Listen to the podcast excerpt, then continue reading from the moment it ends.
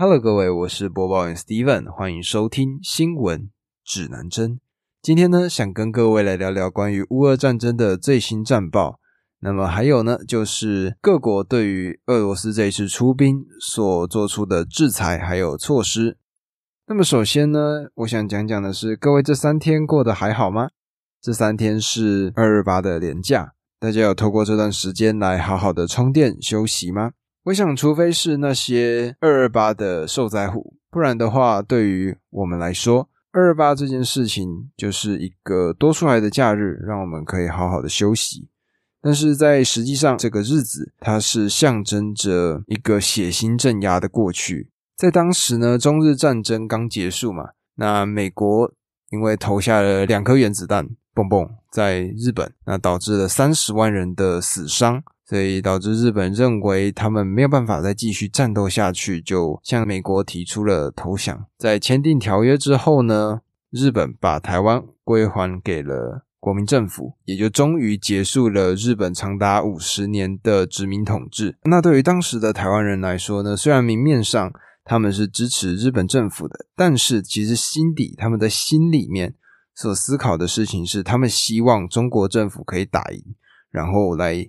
治理台湾毕竟是同根同源同血脉的，那多了一份亲切感。到了日本政府要撤兵的那一天，台湾的人民呢就聚集到了港口，然后看着这些军官的离开。当时可以说是一个剧烈的反差吧。日本政府呢，他们在离开的时候穿的是军装，整齐划一的走进了他们的军舰离开了。而在相对应的呢，来的这边呢，就哇，整个画面就非常的不好看。很多人呢，刚结束战争，背着自己的所有家当来了台湾，就可以看到一些脏脏破破的背包跟衣服，甚至有些人是打着赤脚的。这也就塑造出了二二八事件的算是根本的一个原因。因为呢，在当时的这些中国的阿兵哥眼里。他们认为台湾的人民是被日本人统治的，所以他们在心里是瞧不起台湾人的。但是，因为日本政府在殖民的这个五十年的期间呢，他们提供了非常好的措施，例如说时钟，例如说管线，或者说水坝。其实，在当时，台湾人民的水准或台湾人民的整体素质是比中国那边。明显的好上许多的，而我看了在那时候的一个新闻报道，我觉得那是一个非常可以体现这件事情的关键。因为台湾当时有很发达的自来水系统，台湾人民只要转开水龙头，就有水可以跑出来。就那些中国的阿兵哥来说，他们认为这像魔法一样，他们从来没有看过水龙头，他们就看到说，为什么台湾人民只要转动那个小东西，就会有水跑出来。那看到这个状况的时候，这些中国人民他们就跑到了五金行里面，然后买了一个水龙头，他们就在墙上用力的钻了一个洞，然后把水龙头插在里面，开始转动那个小东西，希望它那个水可以跑出来。那当然嘛，就它根本没有管线，所以没有水跑出来嘛，这就是很瞎的事情。但是这就很明显的去体现到，其实在当时台湾的水准是很明显的赢过了中国很多很多的。但是当时的所有统治相关的策略，还有民生物品，都是由政府方来把持。而这些政府方呢，当然会比较偏心嘛，他们比较去偏袒这些中国的阿兵哥。但是这些中国的阿兵哥呢，如果好好的做事那就算了，他们呢，很多时候会去偷窃，会去抢劫，甚至会强暴当地的台湾妇女。面对这样子的情况呢，台湾人受到了一些波及。那在二月二十七号发生了一个可以算是起火点的事件。当时呢，有一个妇女，她在卖私下运来的烟，被受到了查缉，过程中发生了一些摩擦，导致了整个二二八的事件。所有的台湾人民。起身反抗中国的政府，在当时呢，统领台湾的领导者他就紧急的发送了电报给蒋中正，在这个电报里面呢，他所明确描写的内容是说，台湾的人民呢，目前正在处于暴乱的状况。他还甚至加油添醋说到，这跟共产党相关。当时国民政府跟共产党开始准备有一些火药味了，在面对这样子的情况之下。蒋中正必须确保台湾的这块土地是安全的，所以他派出了一个很精锐的部队，就杀来台湾，攻击了一系列当时非常杰出的人士。例如说陈澄波，著名的台湾的画家，在一场镇压之中，因此而丧生了。而我之前看过一个新闻，那这个新闻里面呢，主要就是在讲二二八事件的血腥镇压。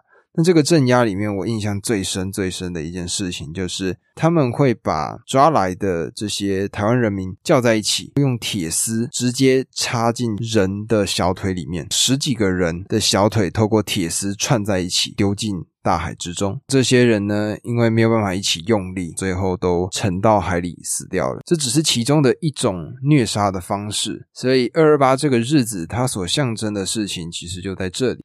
但是很多人不了解，那很多人也没有去传承。像在国外，对于这些具备历史意义的大事件，他们是举国会去哀悼的。例如说九一一，或者说像三一这样子地震的事件，他们对于这些事情是会很认真的去追思这些已经逝去的人。台湾也必须要花点时间去让我们。现在这一代的小孩子去理解到二二八这个事件对于我们是影响甚大。毕竟如果没有他们种下这个种子，就不会冒出现在这个民主的这棵大树。像我记得是去前年吧，火车站曾经上演过一个二二八的临时的快闪剧，直接办在火车站里面，让一群人假冒军官。把人给押走，这个就是一个宣传历史事件的一个很好的做法。希望可以去推广，让更多人去理解到它所象征的意义是什么。我觉得这才是最重要的。那接下来我想讲讲乌俄战争的一些相关的新闻。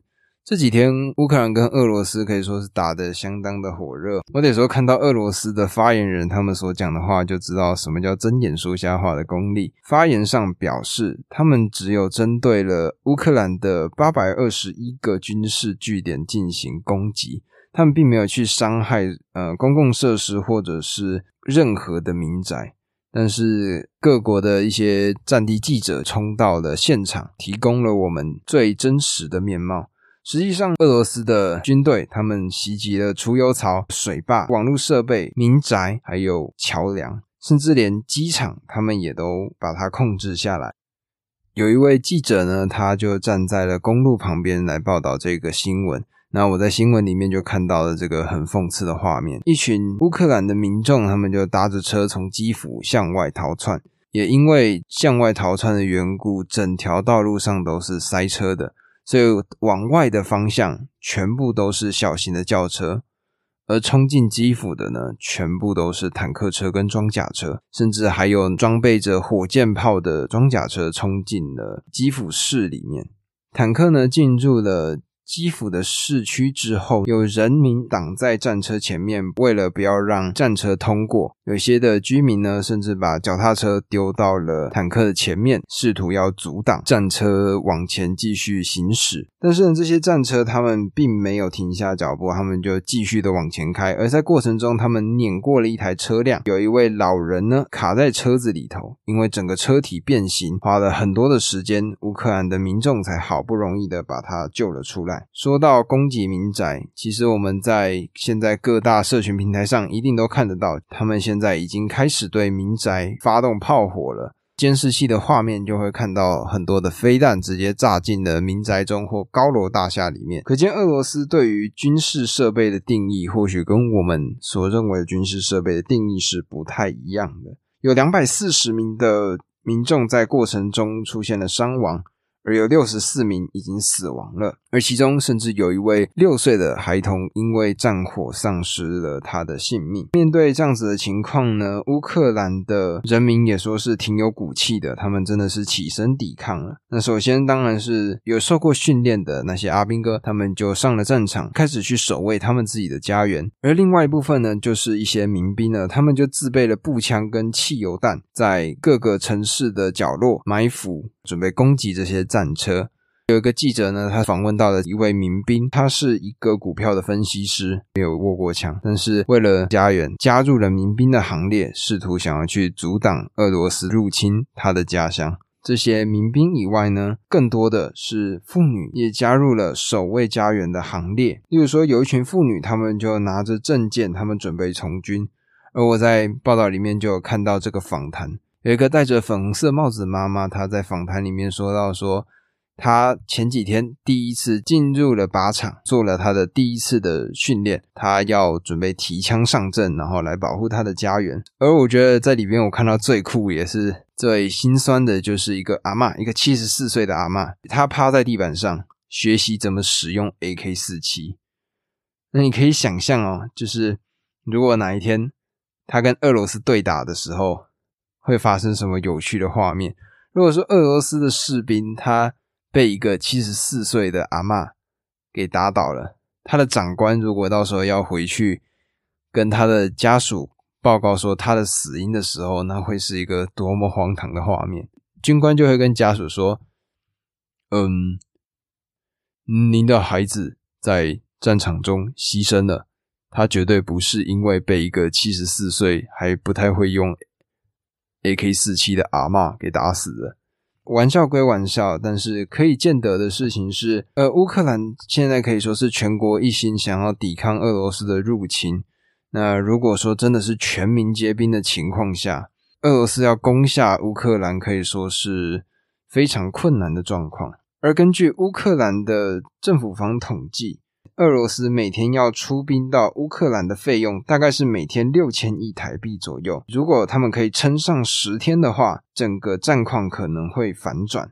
而目前呢，普丁他也考虑可能会动用到核武。面对这样子的情况呢，各国也对他们做出了惩罚。西方国家呢，他们切断了俄国的企业跟银行的融资管道，他们也限制所有的半导体技术进入俄罗斯里头。而很多体育联盟呢，也寄出了他们的惩罚。欧洲足球联盟呢，他们取消了在圣彼得堡的冠军联赛，而 F1 呢，他们也取消了今年在九月底的分站赛。刚刚在前面有提到，乌克兰呢，他们的网络设备遭到了俄罗斯的炸毁，而有。而有一名网友呢，他在 Twitter 上面 tag Elon Musk，跟他说：“大哥啊，你们你们现在试着要要移居火星，那可不可以把你们的星链计划的网络借给我们来用？那所谓星链计划呢，就是马斯克他所提出的一个，算是在太空中发射卫星，让所有人都可以连线上网络设备。这个设备它的目的呢，就是希望在整个天空中。”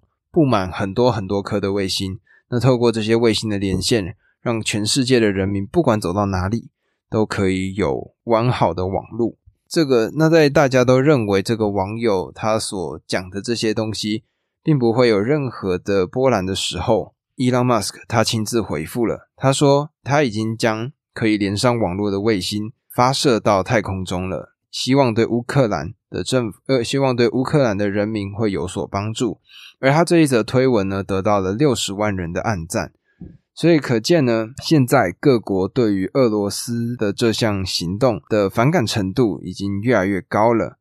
而当然，在经济上，俄罗斯的币值呢是重创的情况。在二月二十四号的统计呢，目前他们已经蒸发了七百一十亿美元的价值。就像刚刚前面提到的，他们一天攻击乌克兰要花费六千亿美元左右。或许会因为这样子的经济制裁，让这个时间缩短，也不一定。目前呢，乌克兰的总统泽伦斯基跟普丁正在谈判的过程当中。至于乌克兰的总统呢，他或许也因为这样子的一个过程，他可能在他政治生涯上有续命的可能性。因为这个泽伦斯基呢，他其实是一个喜剧演员，某一出戏里面他演到了一个总统的角色，那也因此人气爆棚。那在后来呢，成功的当上了总统了，但是他因为很多政策跳票，所以他的支持度降到了谷底。这一次战争呢，算是给了他一个大好的机会。